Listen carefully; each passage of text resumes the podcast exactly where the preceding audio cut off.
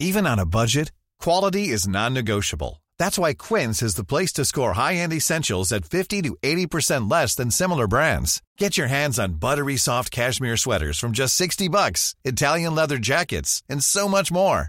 And the best part about Quince, they exclusively partner with factories committed to safe, ethical, and responsible manufacturing. Elevate your style without the elevated price tag with Quince. Go to quince.com slash upgrade for free shipping and 365-day returns. Bonsoir à tous. Excusez-moi, je suis occupée. Bon, Faites on revient demain. Ravi de vous retrouver ce soir avec toute l'équipe de Face à l'info. Les mousquetaires sont en pleine forme. Et comme Simon Guillain est déjà là, on va passer à l'info, Simon. Allez, on y va. Bonsoir à Christine et bonsoir à tous. Nous n'écartons pour le moment aucune piste. La procureure de la République de Saverne s'est exprimée cet après-midi sur la disparition de Lina. L'adolescente de 15 ans n'apparaît sur aucune des vidéos exploitées par les enquêteurs. Deux témoins ont cependant indiqué avoir vu Lina sur le trajet de la gare entre 11h15 et 11h30 ce samedi. Alors que son téléphone a cessé d'émettre à 11h22, aucune activité bancaire n'a été constatée sur son compte en banque. Emmanuel Macron à Rome, le chef de l'État s'est entretenu avec la chef du gouvernement italien Giorgia Meloni aujourd'hui. En plein débat, vous le savez, européen sur le dossier migratoire, un entretien d'une heure en tête à tête. Le président était en déplacement à Rome pour assister aux obsèques de l'ancien président italien Giorgio Napolitano. Et puis une bonne nouvelle pour terminer ce rappel des titres. 16 000 offres d'emploi sont proposées cette semaine pour les Jeux Olympiques de Paris 2024. Cuisiniers, chauffeurs de bus, agents de sécurité, un forum a lieu à la Cité du Cinéma à Saint-Denis pour les métiers qui peinent à trouver preneur. Et au sommaire ce soir, alors que les questions au gouvernement ont repris aujourd'hui et que la rentrée parlementaire a lieu à cette semaine, on s'intéressera à la gauche qui donne des signes de malaise, d'autodestruction, de contradiction, une gauche empêtrée dans ses querelles. On s'arrêtera notamment sur cet acharnement contre Fabien Roussel. En comparant le secrétaire national du PC à Jacques Doriot, la députée LFI Sophia Chikirou n'a-t-elle pas brisé les règles qui unissaient la gauche? L'édito de Mathieu Boccoté.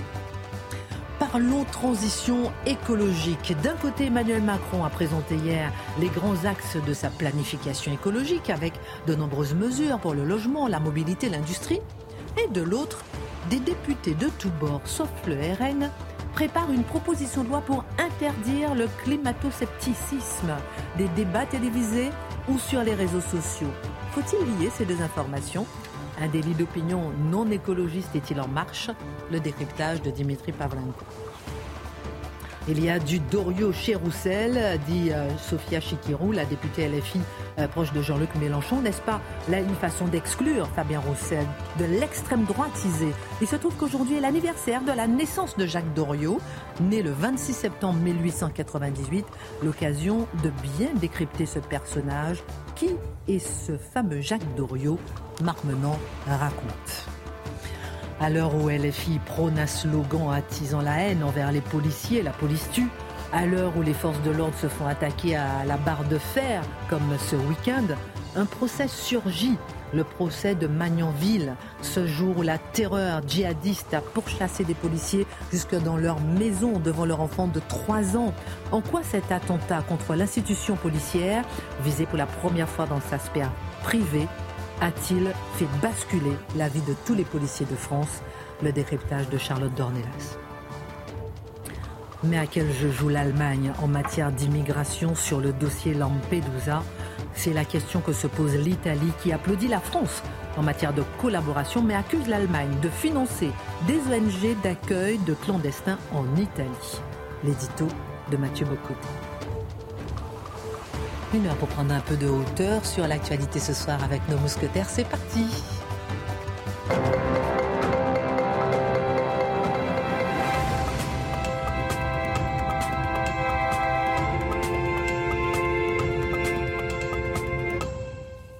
Je vois que vous êtes en pleine forme ce soir. Ravi de vous retrouver. Mathieu, ça va? Toujours. Pochette blanche, tout va bien.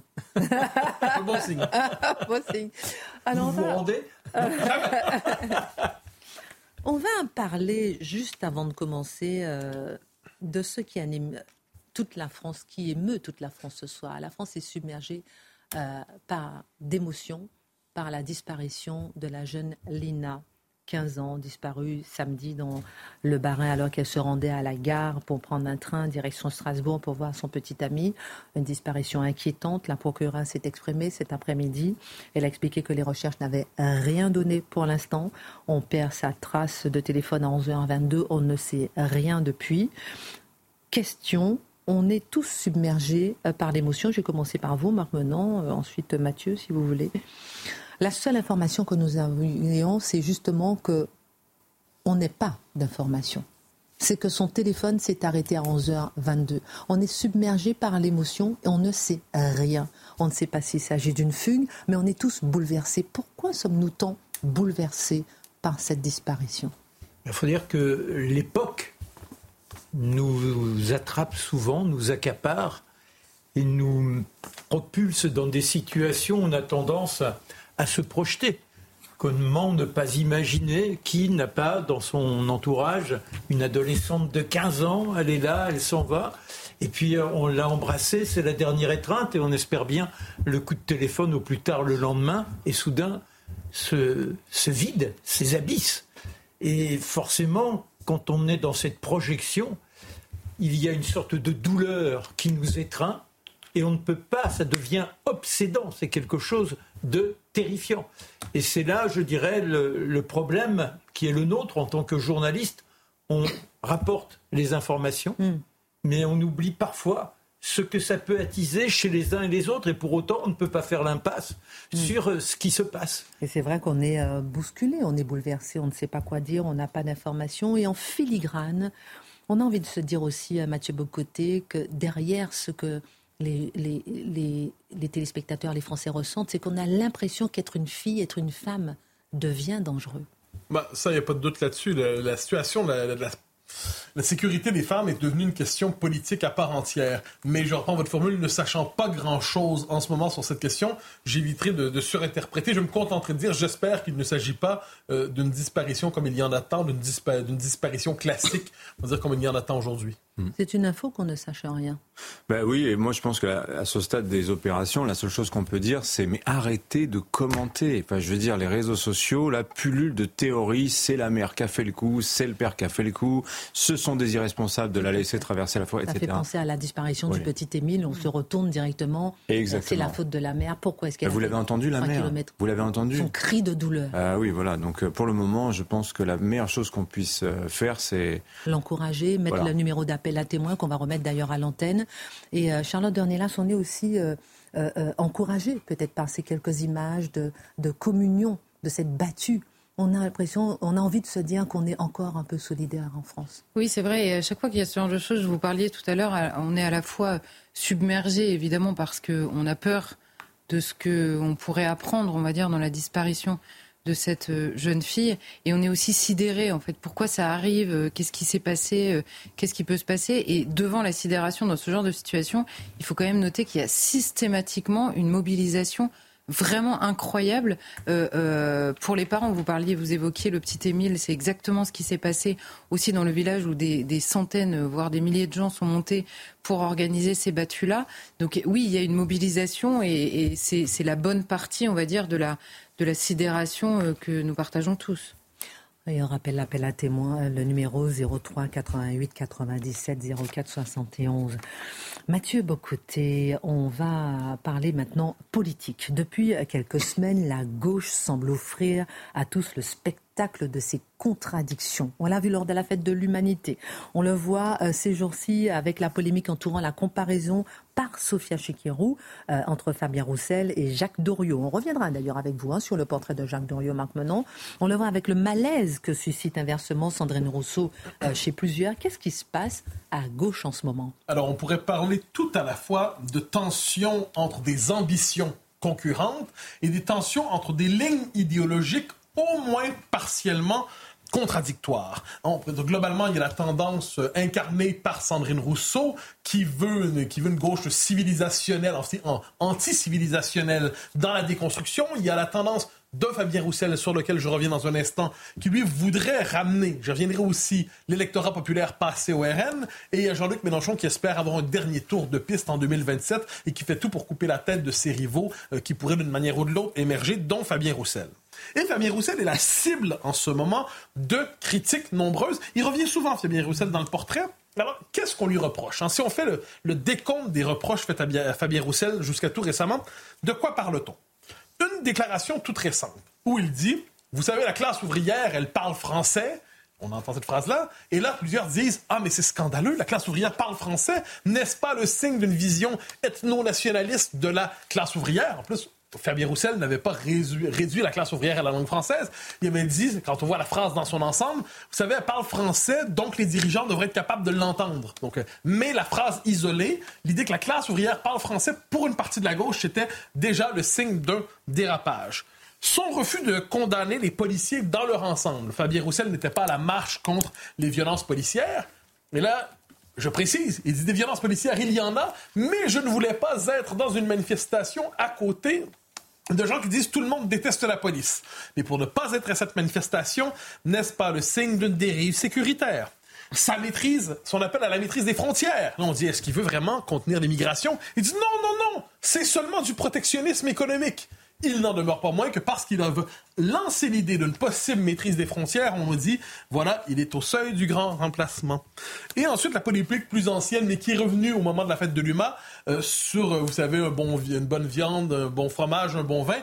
Euh, ça continue de travailler une partie de la gauche. Rappelez-vous tous ceux qui étaient si fiers à la fête de l'UMA de se prendre en photo avec une merguez végane. C'est quand même dégueulasse comme idée. Mais quoi qu'il en soit, quoi qu'il en soit, ils étaient tous fiers d'être là. Et c'est une manière de dire, hein, Fabien Roussel, regarde, on peut manger des merguez sans même manger de viande. Quand Fabien Roussel paye?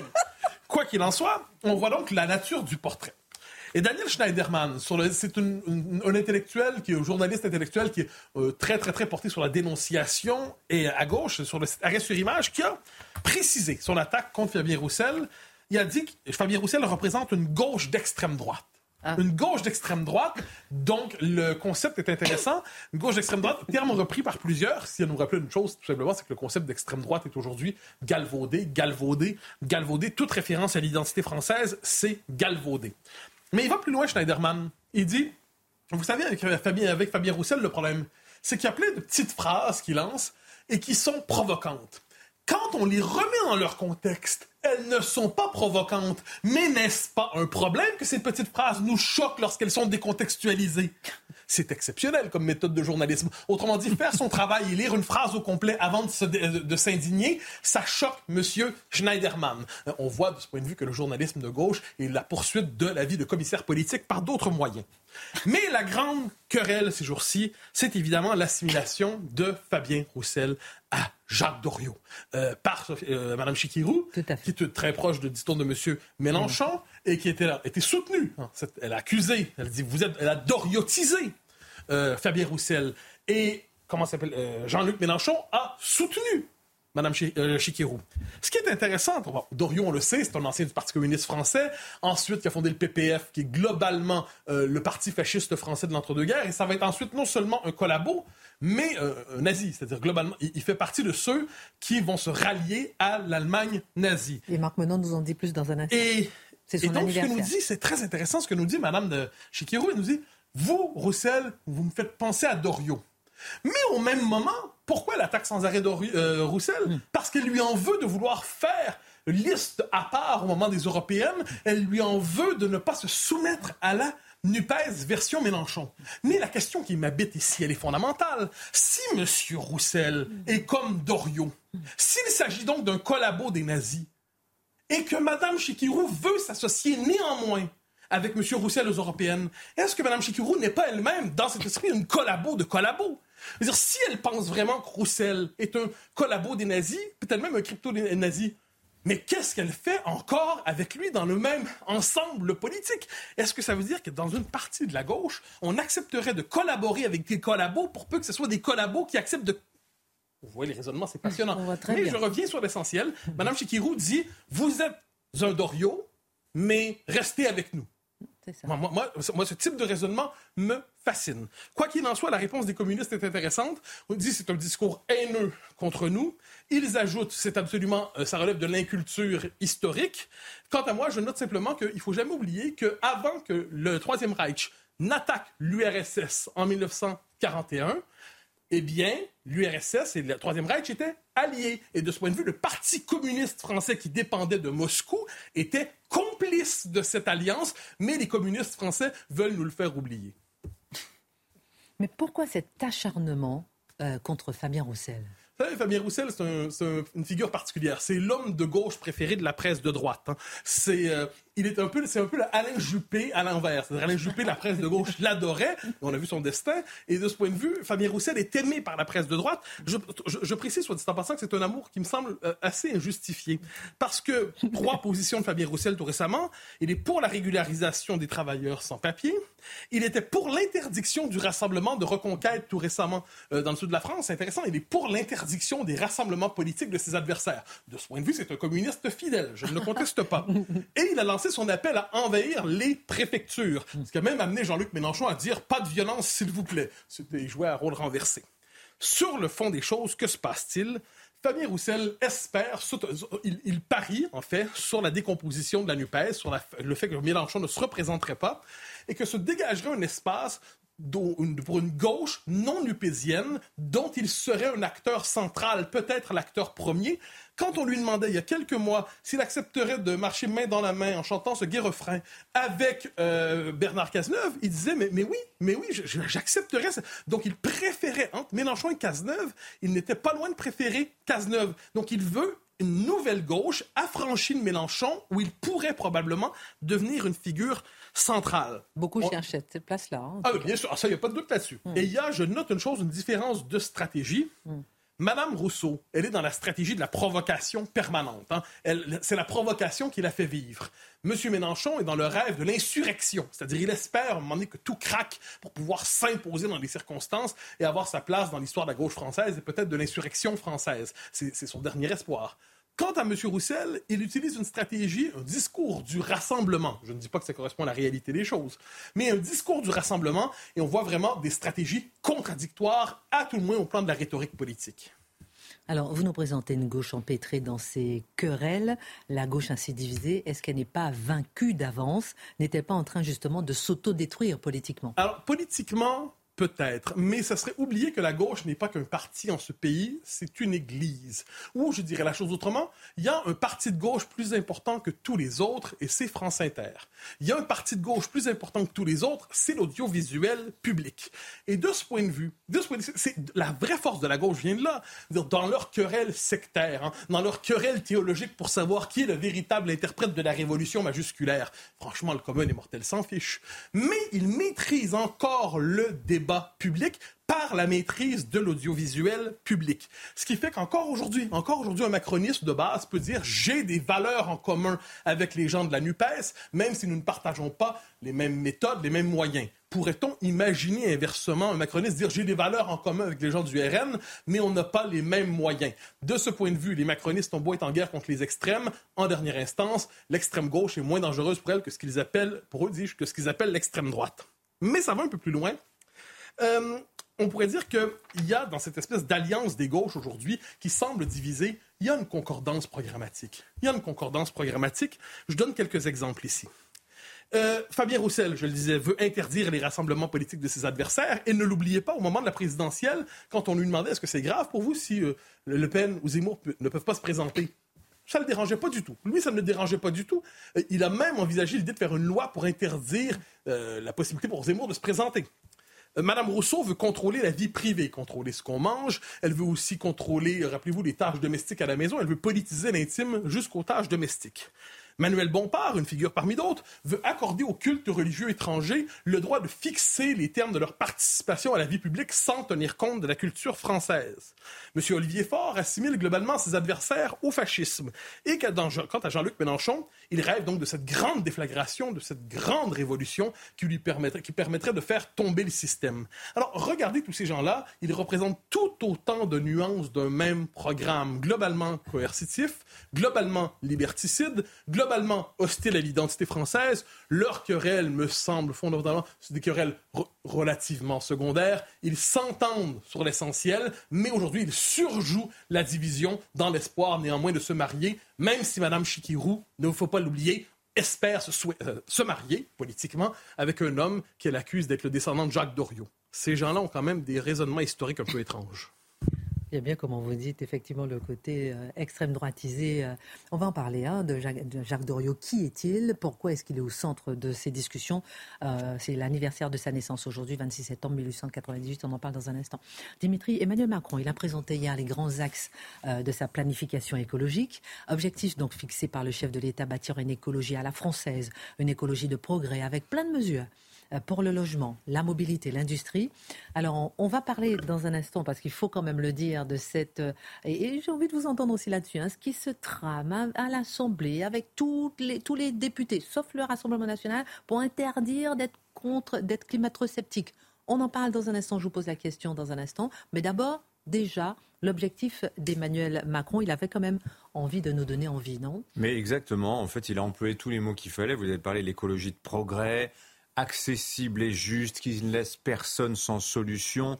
Et dimanche, rappelez-vous ce qu'il avait dit. Alors, il avait dit le, langage corporel avait été extraordinaire. Il avait dit en France, on aime la bagnole. Je l'adore, la bagnole, comme ça. Un peu le populo qui veut pas qu'on l'emmerde. Et j'emploie ce mot à dessein parce que réellement, après Rocard sur l'immigration, il a fait du Pompidou. Vous tapez, regardez sur votre ordinateur, Pompidou, euh, bagnole. Vous allez tomber sur une archive de 66. Il est euh, au salon de l'automobile et il nous explique, Georges Pompidou, à l'époque, la bagnole, euh, c'est super, c'est l'émancipation, etc., etc. C'était ça la référence en fait d'Emmanuel mm. Macron. Alors autre expression qu'il a employée hier dans ce discours de 25-26 minutes, il dit qu'il veut reprendre le contrôle des prix de l'électricité. Ah, il n'a pas dit plafonner les prix de l'électricité, il n'a pas dit encadrer, il n'a pas dit l'électricité à prix coûtant, il a dit reprendre le contrôle, take back control. Vous vous rappelez ça, ce que c'était? Bah, C'était le slogan du Brexit. Coïncidence Je ne crois pas, euh, parce qu'on lit partout dans la presse depuis trois jours que Emmanuel Macron quand il pense écologie, aujourd'hui, il pense à Marine Le Pen. Hein, il est persuadé que l'écologie, c'est du carburant pour les populistes. Et, voilà. et autre phrase qu'il a prononcée hier, alors là, regardez, là, c'est la, la preuve par absolue de ce que je vous dis. Emmanuel Macron nous dit Je suis pour une écologie de préservation de notre cadre de vie et de nos paysages, qui constitue l'identité de la France. en fait, l'écologie devient un conservatisme dans la bouche d'Emmanuel Macron dans cette phrase. Marine Le Pen, Éric Zemmour n'aurait pas dit autre chose. Bruno Retailleau n'aurait pas dit autre chose. Voyez? Donc le message, c'était quoi? C'était bah, mon écologie, elle n'a rien à voir avec euh, l'écologie punitive des gens dont, dont, Mathieu vient de nous parler, les radicaux de la décroissance. Et d'ailleurs, il a eu cette formule, Emmanuel Macron, ni le déni, ni la cure, une sorte d'en même temps négatif, autrement dit, ni le catastrophisme d'Antonio Guterres, vous savez, le secrétaire général des Nations Unies qui nous parle de dystopie climatique, les portes de l'enfer sont en train de nous s'ouvrir sous nos pieds. Il parle comme ça aujourd'hui, euh, comme, un, comme, un, comme un fanatique, Antonio Guterres. Donc, ni ça, ni de l'autre côté la fatigue climatique qu'on sent en train de s'installer aujourd'hui en Occident. Alors évidemment, l'inflation n'aide pas parce qu'on a bien compris que la transition climatique et énergétique, ça allait coûter affreusement cher. C'était la vie chère. Demain serait plus cher. Et l'inflation, quelque part, nous donne un petit peu un avant-goût de ça. Et donc, en ce moment, tous les sociodémocrates ont regarde de, près ce qui se passe actuellement aux Pays-Bas. Vous avez un, parti qui vient d'émerger, qui est très jeune, qui a deux ans, qui s'appelle le BBB. Alors c'est un parti qu'on dirait agrarien. Hein, c'est pas quelque chose de nouveau les partis agrariens, c'est les partis qui considèrent que finalement euh, la terre ne ment pas. Pardonnez-moi pour la, formule, mais enfin cette idée que à la campagne on a son mot à dire dans le, dans le débat politique. Et le programme du BBB, c'est intéressant. C'est un populisme qui ne prend pas comme point de départ les questions euh, d'immigration et d'identité. Non, c'est un populisme qui nous dit la transition énergétique, la transition écologique, elle est menée de manière élitiste, ça ne nous convient pas. Ce ne sont pas des climato-sceptiques, ce sont des gens qui nous disent nous n'aimons pas la manière dont les dirigeants sont en train de nous présenter la transition euh, climatique. Et vous voyez, c'est Emmanuel Macron a voulu répondre précisément à ce genre de critiques qui sont en train de monter petit à petit dans le pays. Alors, euh, je vais vous montrer une petite image parce que, juste euh, pour vous surprendre un peu. Mais oui, surprenez-moi. Oui, j'aime bien vous surprendre un peu. À l'Assemblée nationale, il s'est passé quelque chose, justement, dans votre thème, sur votre thème. C'est incroyable. Vous savez qu'à l'Assemblée nationale, on ne peut pas s'habiller n'importe comment. On a eu l'occasion d'en parler à plusieurs reprises ici. Regardez, alors qu'une dizaine de députés écologistes, alors que le président du groupe écologiste s'exprimait, une dizaine de députés écologistes se sont levés en laissant apparaître warming, warming stripes. Le réchauffement climatique, c'est pour vous le rappeler solennellement. Alors, mes chers collègues, vous savez que vous n'avez pas à ma question sera simple. par votre tenue vestimentaire une, tenue, une quelconque tenue. C'est contraire à l'instruction générale du bureau. Mes chers collègues, je vous invite, s'il vous plaît, à cesser immédiatement. Madame la Présidente Châtelain, Madame la Présidente Châtelain, je vous remercie. Nous avons rappelé ce matin en conférence des présidents que nos débats devaient être respectueux de nos institutions, des Français et de nos règles. C'est le drapeau de Greta Thunberg hein, qu'ils ont sur le. Montrez vos couleurs face au changement climatique. Qu'est-ce que ça vous évoque? Bon, alors c'est du happening politique, etc. Hum. Mais euh, là, c'est le catastrophisme en action. Voilà, ça, c'est exactement ce qu'Emmanuel Macron ne, veut pas montrer aux Français. Alors, on va marquer une pause et on va euh, parler de ce sujet. Je ne comprends pas comment c'est possible, enfin, peut-être que je me trompe, hein, de préparer une proposition de loi pour empêcher de parler, euh, pour empêcher de parler contre le réchauffement climatique? C'est une question. On se la pose dans un instant, on marque une pause à tout de suite. Retour sur le plateau de Face à l'info. Dimitri, euh, on a appris donc jeudi dernier, mhm. c'est important et j'ai envie de vous entendre, hein, Mathieu aussi là-dessus, hein, qu'un groupe de députés plutôt de gauche préparait une proposition de loi visant à bannir le climato-scepticisme des médias et aussi d'Internet, hein, des réseaux sociaux. Est-ce que ça veut dire qu'on va créer un délit d'opinion non écolo? Oui, bah ça, ça ressemble beaucoup. Et l'argument massu, c'est de dire il y a un dérèglement climatique et il est d'origine humaine tous les scientifiques sont d'accord, donc en fait, mieux vaut interdire d'en débattre. C'est-à-dire qu'il ne s'agit pas de nier euh, cette affirmation-là, euh, mais enfin, transformer en délinquant intellectuel celui qui, arrêterait pas, qui ne s'arrêterait pas de penser devant cette phrase, enfin, c'est quand même hallucinant. C'est-à-dire que là, en fait, là, on est face, c'est une profession de foi. Je vous la relis, hein. Eh, vous, vous levez les mains au ciel et vous fermez les yeux. Il y a un dérèglement climatique, il est d'origine humaine. Respectez la foi. Des, non, mais c'est une profession de foi. on est dans, dans le registre du dogme. Il hein, faut bien comprendre ça. C'est une religion. C'est une religion là qu'on est en train de voir germer. Et vous avez des gens très intolérants qui ne supportent pas que vous ne croyez pas. Vous voyez, on est dans ce registre-là. Alors Mathieu, je me permets de le signaler, a écrit une excellente chronique ce week-end dans le Figaro sur le sujet. Et il explique la chose suivante, Mathieu, euh, je, je, vais, je vais un peu dévoiler l'argumentation, mais imaginons un instant que euh, avance dans la société l'argument suivant, c'est-à-dire des écologistes qui disent, vous savez, c'est le à cause du capitalisme, le réchauffement climatique. Donc demain, vous défendez le capitalisme, ça veut dire que vous êtes climato-sceptique, vous êtes passible, euh, comment dire, êtes condamné pour défendre le capitalisme. vous êtes un propriétaire, vous refusez parce que vous n'avez pas les moyens les travaux d'isolation thermique. Donc vous êtes climato-sceptique. Vous voyez, on peut aller très très loin dans, dans, ce délire absolu. C'est la science exploitée pour verrouiller complètement le débat public. Donc vous voyez, c'est assez grave. Et en fait, on est en train de vous dire, stop, les sachants sont d'accord, ils se sont mis d'accord. Vous arrêtez de penser, sinon c'est la prison.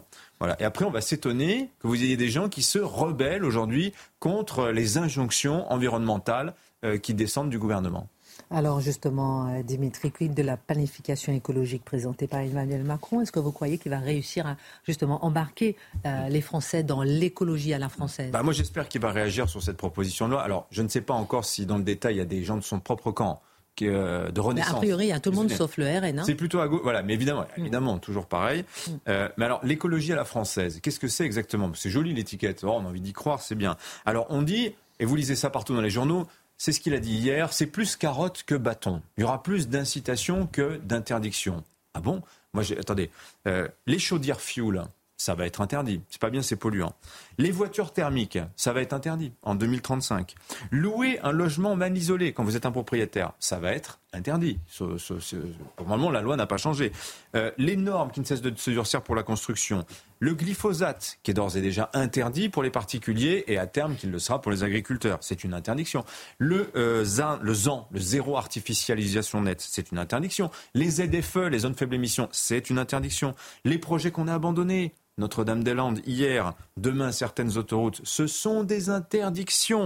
Donc vous voyez, on est dans le punitif. Et la méthode, qu'est-ce que c'est La planification? C'est quoi la planification? C'est le plan qui vient d'en haut, qui tombe du ciel comme ça, euh, avec euh, des, gens très intelligents qui ont pondu ça. Et ça s'applique à tout le monde. Monsieur et Madame tout le monde, on lui a demandé son avis. Vous savez que ça fait deux ans que les experts phosphore sur la planification écologique. Deux ans. Vous en avez entendu parler, vous? Ben non, vous n'en avez pas entendu parler. Ça tombe du ciel. l'écologie, c'est un problème complexe. Vous voyez, un problème complexe, ça n'appelle pas une solution simple et évidente. Et donc, pour coordonner cet ensemble de solutions, il faut un peu de démocratie à un moment. Je ne vois pas où elle est, en fait, dans cette écologie à la française que nous présente Emmanuel Macron. Et le pire, c'est que vous apprenez qu'il cherchait pendant des mois la mesure, waouh savez, la mesure qui va nous changer la vie tout de suite pour qu'on comprenne que le plan est lancé. La mesure comme, la, comme la Voilà, com. exactement. Alors, vous savez, je, alors, je, vais vous, je vais vous faire une proposition. Ah. Voilà, imaginons. euh, on, a, on sait qu'on a un problème d'émissions de CO2, il faut les réduire. D'après vous, qu'est-ce qui va passer le mieux? Je vais vous faire deux propositions. Un, vous avez une chaudière au fioul, je vous dis, ah bah non, mais c'est interdit. C'est interdit, il va falloir changer, euh, vous ne plus l'avoir. Ou bien, je vais taxer le fioul qui pollue, et je vais me servir de l'argent que je vais collecter pour euh, aider, voire payer la pompe à chaleur qui va, être, qui va remplacer la chaudière au fioul de celui qui n'aurait pas les moyens. Qu'est-ce que vous préférez? Normalement, si vous avez un peu de bon sens, vous dites réponse 2. Et Alors, si vous dites J'ai un peu de bon 2, sens, euh, réponse 2. bah oui, bah, vous direz, bah, fichez-moi la paix, je préférais qu'on me laisse en... Non, il faut faire quelque chose quand même. Réponse 2. Donc ça veut dire que vous préférez le marché que le règlement. Et finalement, vous regardez, c'est un empilement de règlements. Je vous donne un autre exemple, et je vais m'arrêter là. Regardez sur le logement. Qu'est-ce qu'on est en train de faire? On est en train de dire, euh, on a défini des critères pour définir des passoires thermiques. Et ces passoires thermiques, on va interdire de les loger. Dans 5 ans, c'est 7 millions de logements sur 30 millions en France qui vont être sortis de la location. On ne pourra plus habiter. Il y aura des gruyères comme ça en ville avec des trous dans lesquels on ne pourra plus habiter. Qu'est-ce qu'ils deviendront On n'en sait rien. Bah, la conséquence, c'est que demain, vous allez avoir des gens qui ne pourront pas se louer, les loyers vont monter, des gens feront la, feront la queue devant les agences de location. Alors que on dirait aux propriétaires, écoutez, vous isolez si vous voulez, sinon vous mettez une pompe à chaleur. J'ai pas d'action dans les pompes à chaleur, je précise, mais enfin, on laisse le choix. Voilà, on aurait sans doute un meilleur résultat et pour moins cher, un peu de liberté que diable. C'est ça qui manque aujourd'hui. Et puis, euh, je rappelle qu'on a pris un peu de liberté, on a soif de liberté. Euh, que le président de la République, il a, le gouvernement a annoncé près de, que près de 120 000 opérations a pris Hmm. tout temps dans 4 000 stations jusqu'à la Voilà. fin de l'année. Mais quelle contradiction La planification écologique et et il faut arrêter le, le carburant et on fait tout pour qu'il soit pas cher. Enfin, oui, ça aussi. Et ça, c'est la peur des gilets jaunes qui paralyse complètement la pensée de, de nos chers gouvernants. Mathieu Bocoté, je sais que ces sujets vous tiennent à cœur. Justement, on parle de liberté. Euh, on ne pourra plus, peut-être, avec cette proposition de loi, débattre du réchauffement climatique. C'est assez fascinant. Vous savez, Jacinda Ardern, l'ancienne première ministre de Nouvelle-Zélande, avait dit comment voulez-vous combattre le réchauffement climatique si on ne peut pas établir en toute certitude son existence? Donc, il faut interdire sa contestation pour qu'on puisse le combattre. Et on s'entend, je suis pas de ceux qui contestent le réchauffement climatique. Je dis que l'argument du, euh, du consensus scientifique, c'est la meilleure manière de verrouiller le débat public parce que qu'est-ce qu'on va vous dire demain? Regardez en matière d'immigration. On nous dit sans cesse le consensus scientifique des démographes consiste à affirmer qu'il n'y a pas de grand basculement démographique en Occident. Donc, est-ce qu'il va falloir interdire les débats sur les effets de l'immigration massive? Parce que le consensus démo- démographe le dit ainsi? En ce moment, au Canada, il y a tout un débat qui nous dit que le consensus scientifique considère que les sexes sont dépassés et que la théorie du genre, c'est la nouvelle science. Est-ce qu'au nom de la théorie, du consensus scientifique, on va interdire la remise en question de la théorie du genre? Croyez-moi, le consensus scientifique instrumentalisé pour créer des délits d'opinion, c'est la meilleure manière de créer une société autoritaire, pour ne pas dire totalitaire. Ce qui est effrayant, c'est que tous les groupes parlementaires, sauf un, sont prêts quand même à cette proposition de loi. En tout cas, ça, pose question. Euh, Marc Menant, il y a du Doriot chez Roussel. On commençait à en parler euh, tout à l'heure avec euh, Mathieu Bocoté. La question, c'est qui est-il Euh, C'est Sophia hein, donc qui a dit qu'il y a du Doriot chez Fabien Roussel, qui est la députée LFI proche de Jean-Luc Mélenchon. Est-ce que c'est pas une on l'a vu, d'exclure Fabien Roussel de l'extrême droitisé On l'a vu avec Mathieu Bocoté. Et il se trouve qu'aujourd'hui, c'est l'anniversaire de la naissance de Jacques Doriot, 26 septembre 1898. Qui était-il? Bah, c'est un fils de forgeron. Alors, on est dans le monde ouvrier. En 1898, quand vous êtes fils de forgeron, l'avenir, c'est le labeur. L'école, bon, il y a une initiation, bien évidemment, mais c'est le certificat d'études. Et puis après, mon petit gars, on n'a pas les moyens de te payer des études plus longtemps. Il va falloir que tu ailles travailler. Et il se retrouvera métallo-ajusteur. Alors, il y a des noblesses dans le monde de l'industrie quand vous êtes métallo que vous êtes ajusteur. Vous êtes déjà dans une profession qui vous place au-dessus de la roture du travail. Et notre personnage, forcément, il est condamné à des 11 heures par jour. Il est dans la sensibilité de la condition qui est la sienne. Et on envisage de lutter contre le Capitole. Il n'est pas question de supporter cette façon d'un esclavage proclamé, mais qui a soi-disant la possibilité d'ouvrir à tout à chacun la possibilité de jaillir. Bon, le voilà comme ça. Et puis, il y a la guerre. Alors, il est trop jeune pour partir, il continue son, son, ascension, parce qu'au fur et à mesure, il franchit les degrés, il est remarqué pour euh, son engagement, mais aussi bah, pour son côté rebelle. C'est qu'il n'est pas question de se laisser faire comme ça. Et puis en 1917, eh bien mon garçon, il est temps de partir rejoindre les camarades et d'aller tirer sur les Allemands. Et pour lui, c'est la découverte de l'horreur absolue il se retrouve dans un régiment qui est au chemin des dames. Il est l'un des rares rescapés. Et de là, il revient pacifiste viscéralement en disant plus jamais ça. La der des der. Il nous faut combattre contre cette abomination qui place les hommes dans une animalité insupportable. Et puis, il y a eu en 1917 la grande révolution le grand soir. Et lui qui souffrait du quotidien, lorsqu'il quitte l'armée, il a eu un, passage, c'est-à-dire qu'après la guerre de 14, il reste dans l'armée, mais une armée vagabonde qui s'en va jusqu'en Syrie, qui revient, et il voit eh bien, ce qui se passe un peu partout. Et le grand rêve, c'est que là-bas, eh bien, les bolcheviks l'ont emporté. Il y a donc un nouveau monde qui est possible. Et là, il s'engage à quoi? Eh bien, à gagner Moscou. Moscou, c'est le paradis, c'est la terre de l'avenir, la terre promise. Pendant deux ans, une formation. D'abord, tenir les discours, savoir parler au peuple. Comment aussi lever le courage chez les camarades qui ont tendance à trop subir la soumission? Comment donc devenir un agitateur? Et quand il revient en France, il est soutenu par ce passé, je dirais, tout récent, mais qui est florissant. Il a vu Lénine, il a vu Trotsky. Oh, camarade Il est effectivement parmi ceux qui, dans les usines, fomentent les instants de rébellion. En 1922, il y a les élections. Mais lui, il vient d'être arrêté. Pourquoi? Eh bien parce que il a écrit un article et dans cet article il disait il nous faut être les alliés des ouvriers allemands. C'est l'international qui doit l'emporter. Il est aussitôt porté chef des jeunesses communistes. Et quand il est en prison, eh bien que se passe-t-il? Il y a les élections. Le Parti communiste l'a désigné, il est élu député, le plus jeune député de France. 25 ans, le courage. Le premier rugissement, parce que c'est un rugissement. On lui a appris à tenir ces foules. Il apparaît donc à l'Assemblée nationale et il dit Je suis un soldat rouge. S'il faut les armes, il faut les utiliser. Je les utiliserai pour que demain, le peuple connaisse l'avenir. Il y a la crise de 1929 et, au moment de la crise, bon, il y a eu aussi le congrès de Tours, congrès de avec la scission entre les socialistes et les communistes. Et lui, il est pour l'union, la fraternité, une fraternité internationale. Voilà comment il chemine, mais il va connaître la désillusion car on lui demande devant l'Assemblée réunie du parti de se dédire, de dire que l'union ne sert à rien, que c'est la scission, être avec les rouges, avec les bolcheviques, mais oublier les socialistes qui sont des récupérateurs. Et ça, ça l'humilie. Vous vous rendez compte?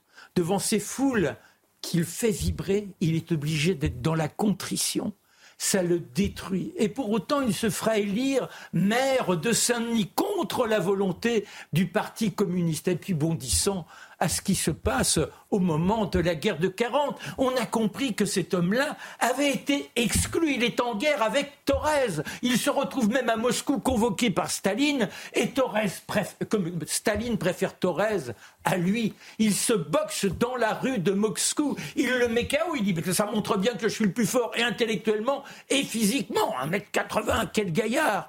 Mais c'est un rebelle, on ne peut pas le manipuler, ce garçon-là. Et le voilà donc, euh, au moment de la guerre de 40, ce qui est bizarre, c'est qu'ils se sont déjà fascistes. Il a créé son parti, le Parti populaire français, un parti où il est question d'une sorte de nationalisme, mais aussi avec cette vibration d'un populisme conquérant. Et là, il reprend l'uniforme. C'est assez incroyable parce qu'il défend Hitler. Et il deviendra l'un des soutiens les plus farouches de Pétain. Et il trouve que Pétain ne va pas assez loin. Et il faut que, lorsque par exemple on a la campagne antisémite, le fameux coup de balai sur les juifs, la rafle du Veldiv, eh bien, avec ces 400 gaillards, ils sont là en train d'asticoter les policiers pour que ceux-ci n'en laissent pas un partir. 13 000 personnes, dont un tiers d'enfants, vont se retrouver dans les camps de concentration. Et ils trouvent que Pétain ne va pas assez loin. Dans l'horreur, il est le plus abject des plus abjects. Il veut devenir une sorte de petit fureur, être adoubé par Hitler. Il est capable de tout pour cela et son délire le conduit à former les volontaires, ce sont les légionnaires pour aller combattre contre les Russes. Ces salopards qui l'ont laissé de côté, il porte l'uniforme il le portera jusqu'au bout en espérant, dans un ultime assaut, être encore celui qui représente l'avenir du fascisme. Il est abattu par hasard alors qu'il chemine dans une voiture par deux avions anglais qui ont remarqué sa Mercedes avec le fanion nazi. Et donc, il disparaît de cette façon lamentable, ce qu'il était. Qui est Jacques Doriot Et voilà, mais une grande gueule, il y a quand même des analogies, vous voyez. Le tribun, celui qui emporte les foules, celui qui est en dissidence contre tout le monde et qui veut être le porteur de la révolte. Ça vous dit rien, ça?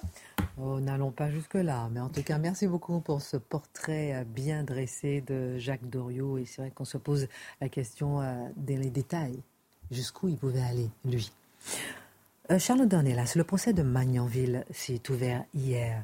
Nous avons tous en tête cette histoire atroce de deux policiers assassinés devant leur enfant de 3 ans par un islamiste abattu par les forces de l'ordre on va s'arrêter ce soir pour savoir un peu euh, qui sont les protagonistes de ce procès. Et ça arrive à, ça intervient à un moment où euh, la police tue, le slogan euh, de LFI, si je puis me permettre, où on a vu des policiers attaqués avec des barres de fer. Ce jour-là, les policiers ont vu qu'il y a eu un basculement. En quoi c'est important pour eux? Bah, c'est vrai que vous avez dit dans votre sommaire que c'était la première fois que des policiers étaient assassinés chez eux, dans leur, dans leur sphère familiale, en l'occurrence à domicile. Et c'est vrai que depuis, on a vu beaucoup de policiers hors service qui ont été agressés parce que reconnus. Euh, on a vu des, des têtes ou des noms de policiers ou même de leurs familles affichés, vous savez, sur les points de deal euh, euh, récemment et dans plusieurs villes.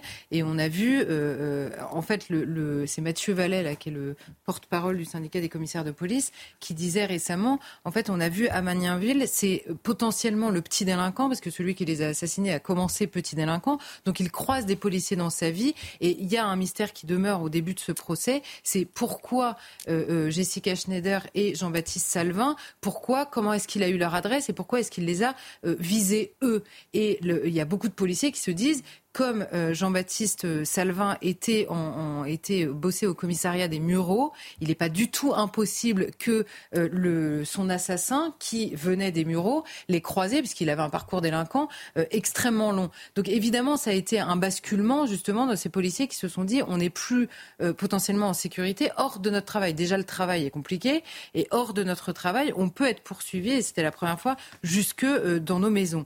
Alors, dans ce procès, les, protagonistes, on va dire, pour répondre à votre première question. Il y a les parties civiles, d'abord, ce sont les familles de ces deux policiers qui ont été assassinés, euh, et SGP Police qui s'est euh, porté partie civile aussi, hein, le syndicat. Alors, leur petit garçon de 11 ans, puisqu'évidemment tout le monde se pose la question, il avait 3 ans au moment de la scène, on se souvient tous de cet enfant qui a vu toute la scène, on se souvient de ce euh, djihadiste qui se filmait avec le petit garçon derrière lui en disant je ne sais pas encore ce que je vais faire de lui. Donc le gamin a assisté à toute la, la, la boucherie hein, chez lui, à l'assassinat de ses parents.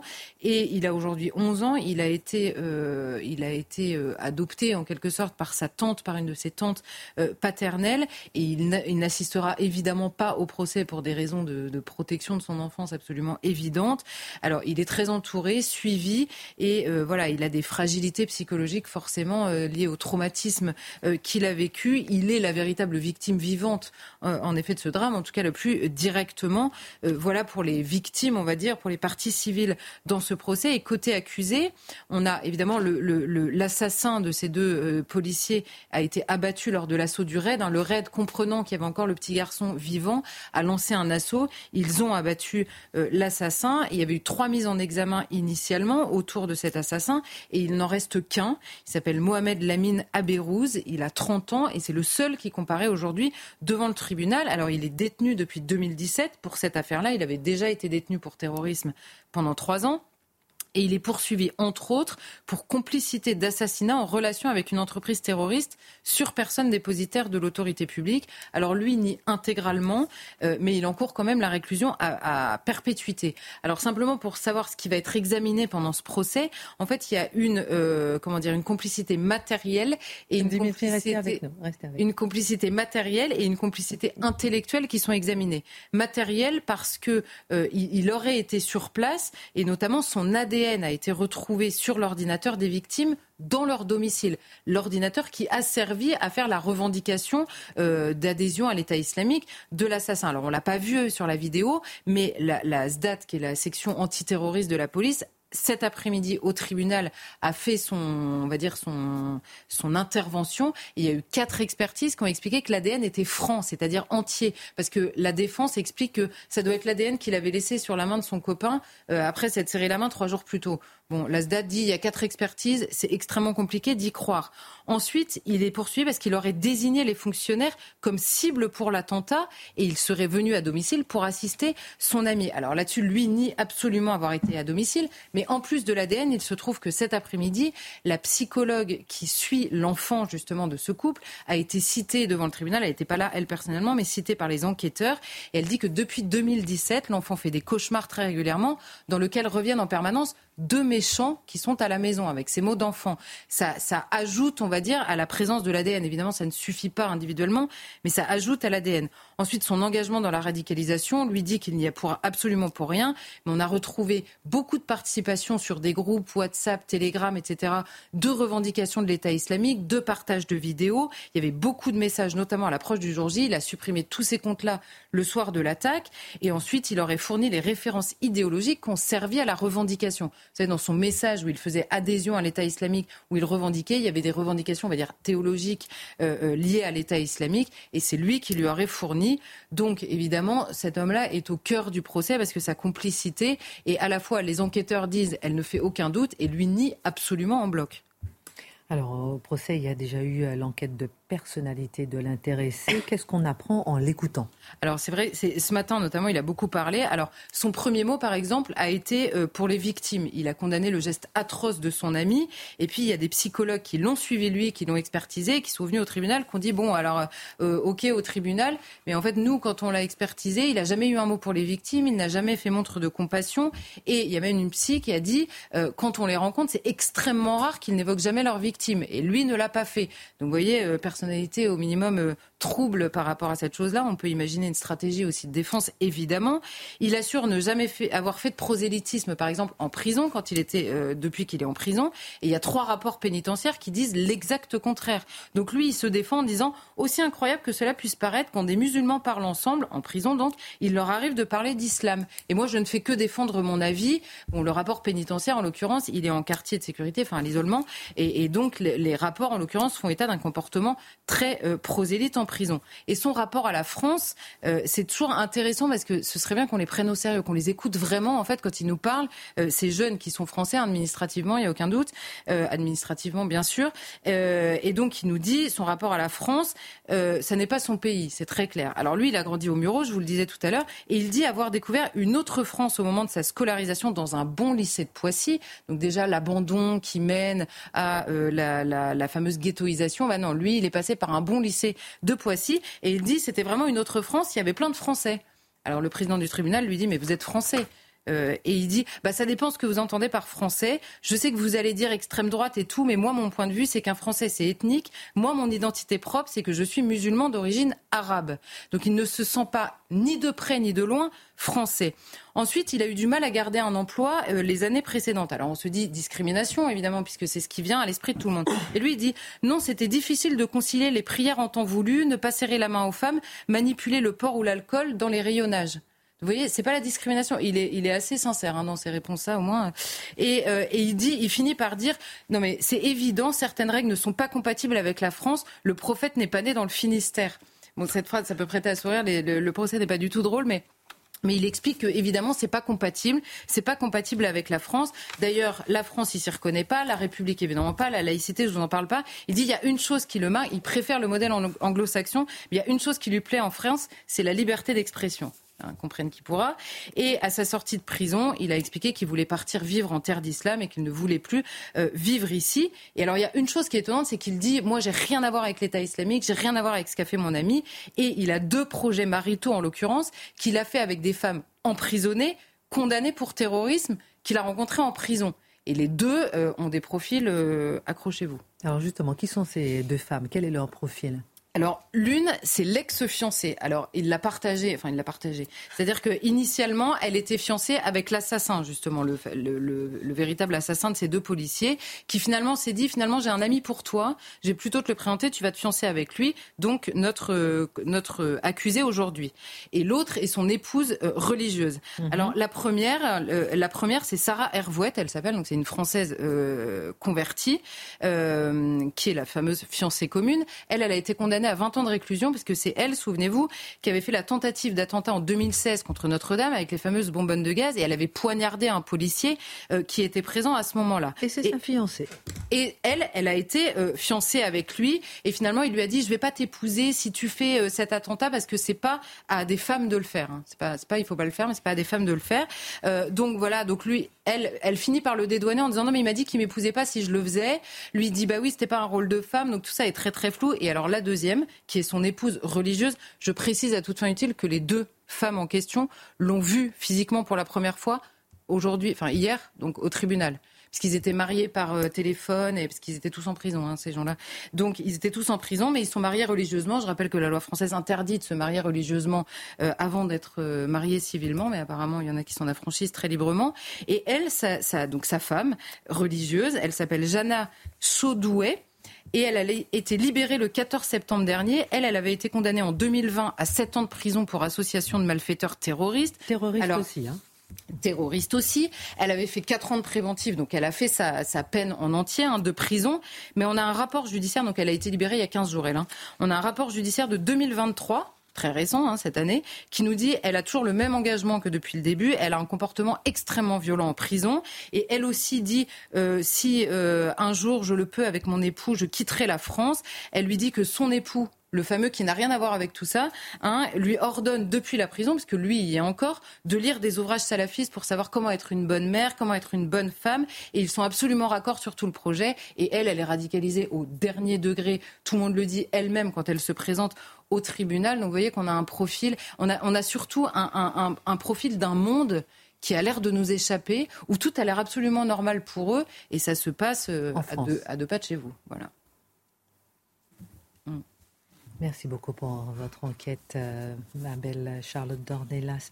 Euh, Mathieu Bocoté, euh, dernière partie, les récents événements de Lampedusa ont ravivé les tensions entre les différents pays européens. Je rappelle qu'on n'a toujours pas les derniers chiffres.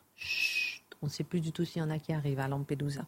L'Italie reproche à l'Allemagne de financer les groupes que l'on dit humanitaires et qui servent d'indispensables relais aux passeurs. De quoi s'agit-il? Qu'est-ce que c'est que cette bisbille entre l'Italie et l'Allemagne. on pourrait dire que la question de l'immigration massive réactive les tensions entre différentes nations. Enfin, les intérêts nationaux sont contradictoires en Europe. On a beau décréter qu'ils n'existent plus, l'Allemagne n'a pas les mêmes intérêts. Tout le l'Italie n'a pas les mêmes intérêts que l'Allemagne, qui, elle, croit se confondre avec l'Europe ou avec l'humanité. Quoi qu'il en soit, Mme Meloni a écrit au, euh, au chancelier allemand en lui disant J'ai appris, c'est samedi, avec stupéfaction que votre gouvernement sans coordination avec le gouvernement italien, avait décidé de fournir des fonds importants à des organisations non gouvernementales travaillant dans l'accueil de migrants irréguliers sur le territoire italien et dans les sauvetages en mer en Méditerranée. Et ce qu'elle dit, c'est que les navires humanitaires, entre guillemets, c'est-à-dire la dernière étape de la chaîne du trafic, les navires humanitaires constituent un, un rôle d'appel d'air parce qu'ils donnent la promesse que quel que soit le travail des marchands, des de, chair humaine, hein, les trafiquants de migrants, eh bien, les humanitaires sont là pour les récupérer et être la dernière étape de la chaîne migratoire vers l'Europe, avant d'être pris en charge, évidemment, par les autorités nationales. Madame Meloni insiste. Elle dit on doit changer de stratégie. L'objectif, c'est de faire en sorte qu'ils n'accostent plus sur les côtes européennes. Ils ne doivent plus traverser, arriver ici. Donc, on doit changer de stratégie et le rôle de ces associations, ces associations ne peuvent plus jouer. Oui, évidemment, il faut toujours sauver les gens en mer, ça va de soi. Mais le rôle structurel joué par ces associations contribue à la migration massive. L'Allemagne répond, l'Allemagne a une conscience de son intérêt, tout le moins de sa vision des choses, de manière un peu étonnée. Ils disent, mais c'est un financement préalablement approuvé par le Parlement. Les Italiens en étaient informés. De quoi êtes-vous surpris? C'est un financement naturel qui va de soi à des associations voulant sauver les migrants. Alors, il y a, trois choses qu'on peut noter d'abord pour ça. D'abord, le rôle essentiel des associations de de, passeurs, pardon, de, euh, euh, humanitaires. Humanitaires, les ONG, Absolument central. Sans cette, les associations humanitaires, mhm. la chaîne migratoire est rompue. Mhm. Premier élément. Deuxième élément, ces associations humanitaires ne pourraient pas fonctionner sans le financement public. Et je précise que ça, c'est pas seulement vrai en Allemagne ou en Italie, mais c'est vrai en France aussi. Ces associations ont besoin du financement public pour mener leurs opérations. Et troisièmement, cela est fait aux yeux de tous. Autrement dit, l'Europe prétend lutter contre euh, les immigrations illégales tout en la finançant. C'est exactement ça. Et là, on voit le grand contraste entre d'un côté le pouvoir politique qui, à coup de déclaration, dit nous allons fermement chercher à contenir l'immigration illégale. Et la parole politique est une parole autoréférentielle qui ne mord plus sur le réel. C'est fascinant. C'est-à-dire, on dit des choses, mais ça ne veut rien dire. De l'autre côté, de l'autre côté, les organes, ce qu'on pourrait appeler les organes du régime diversitaire, c'est une manière de parler de ça. Donc les tribunaux, différentes municipalités, tout un pouvoir fait le contraire de ce que l'État prétend donc, il y a une parole adressée au commun des mortels, au pecno, à l'électeur ordinaire.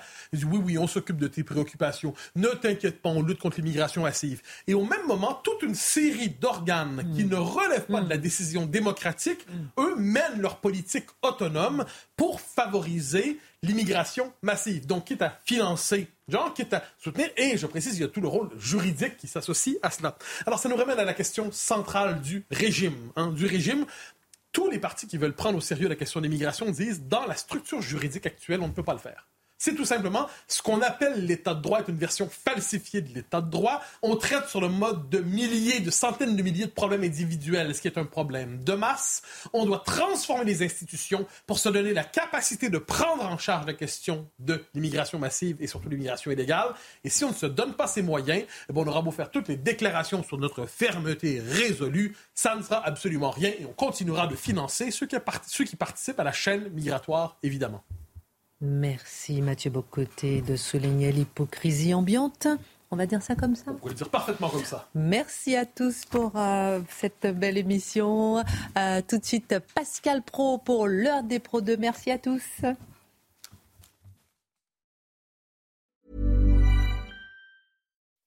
When you make decisions for your company, you look for the no-brainers. If you have a lot of mailing to do, stamps.com is the ultimate no-brainer. Use the Stamps.com mobile app to mail everything you need to keep your business running with up to 89% off USPS and UPS. Make the same no brainer decision as over 1 million other businesses with Stamps.com. Use code PROGRAM for a special offer. That's Stamps.com code PROGRAM.